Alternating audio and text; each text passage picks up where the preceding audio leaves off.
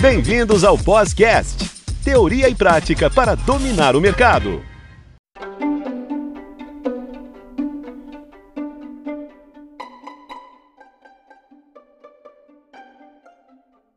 Olá, alunos, bem-vindos ao Podcast, teoria e prática para dominar o mercado, sempre trazendo assuntos relevantes e contando com a participação dos nossos tutores. Temos novamente a tutora Marcilei Pivato, neste episódio dando continuidade na temática compliance. Doutora Marcelei, seja bem-vinda novamente ao podcast. Olá, Ricardo. Olá, alunos. Prontos para mais um bate-papo sobre compliance? No último episódio, falamos sobre o que é o compliance e o que faz um profissional de compliance. Que tal hoje focarmos um pouco mais na prática?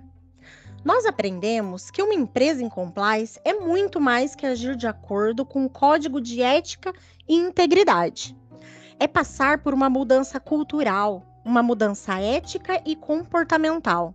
E para isso, um departamento de compliance será necessário, com profissionais capazes de fazer essa mudança acontecer. Perfeito, doutora Marcilei. Ó, tem algumas dúvidas aqui, vou passando para você, tá bom? O compliance pode ser aplicado somente nas empresas privadas ou as empresas públicas podem criar e implementar um departamento de compliance? Ricardo, o compliance hoje é praticado em todos os setores da economia, sejam nas empresas públicas, nas empresas privadas, sejam nas startups, empresas inteiramente digitais, ou em qualquer área de comercialização e prestação de serviços, inclusive na parceria público-privada. Ele é tão importante que faz parte dos pilares da governança corporativa. Você já ouviu falar sobre isso? O compliance, juntamente com a prestação de contas responsáveis, auditorias, métodos que demonstram a transparência na realização das operações financeiras e funcionais da companhia, constituem a base de uma governança corporativa, seja ela aplicada no setor público ou privado.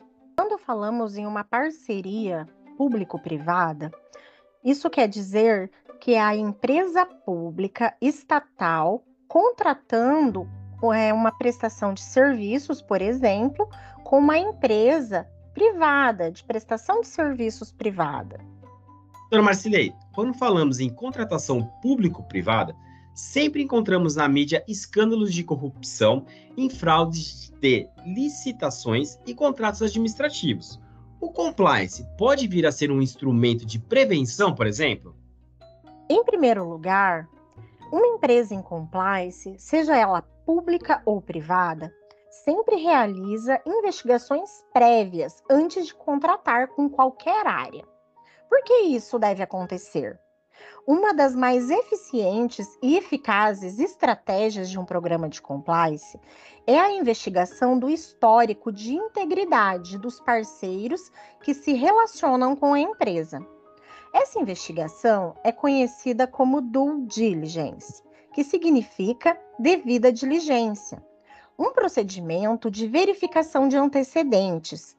E esse procedimento é amplamente utilizado para atestar se as empresas contratantes possuem condições de cumprir o contrato que será pactuado, além de verificarem sua reputação no mercado internacional. Ela investiga, por exemplo, se a organização já cometeu ilícitos e fraudes contratuais, se já foi investigada pelo cometimento de atos de corrupção, se a sua atuação no mercado se dá de acordo com padrões éticos de conduta, se atua na sociedade com responsabilidade social, se cumpre as normas ambientais em relação à sua produção, entre outros objetivos de investigação traçados pela empresa, inclusive em relação aos seus sócios e administradores. Então, a resposta é sim. O compliance pode vir a ser um instrumento de prevenção na medida que se evita a contratação com empresas ou com o setor público com histórico de ilícitos, de fraudes, de descumprimento da legislação e também evita contratos de risco, contratando com empresas que não estão economicamente saudáveis, com o fim de manter a saúde financeira da empresa.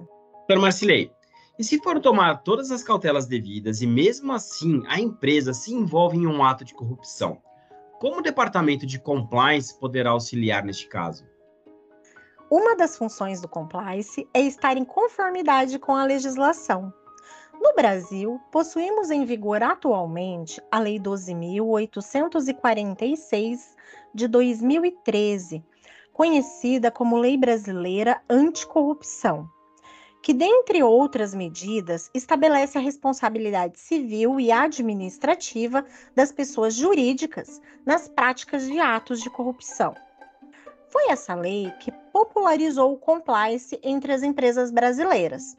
Pois, embora o compliance já tenha aparecido no cenário internacional desde a década de 70 e é praticado dentro das empresas que adotam a governança corporativa, ele só se tornou conhecido em nosso país, primeiramente, como forma de escapar de punições e não como um instrumento preventivo.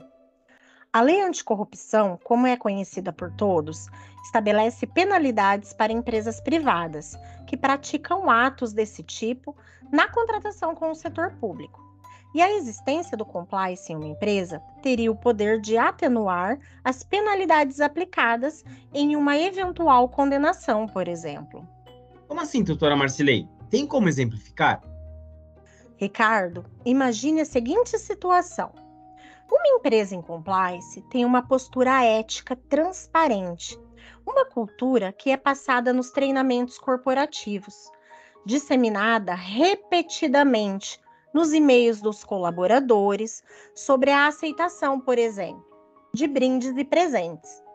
Você sabe que se o funcionário aceitar brindes, presentes, descontos ou qualquer vantagem de qualquer pessoa contratante ou interessada em contratar com a sua empresa pode caracterizar uma espécie de suborno? Ou ainda um ato de corrupção?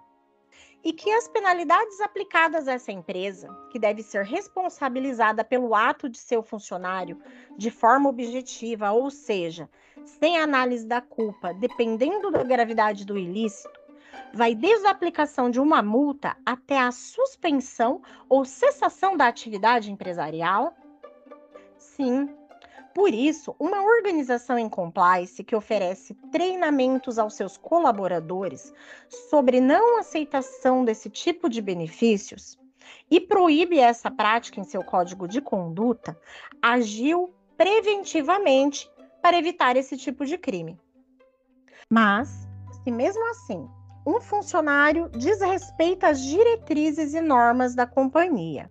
E a companhia, por estar em compliance, pode ter a sua penalidade atenuada, porque o compliance, neste momento, é levado em conta na aplicação da penalidade, juntamente com a colaboração da empresa nas investigações.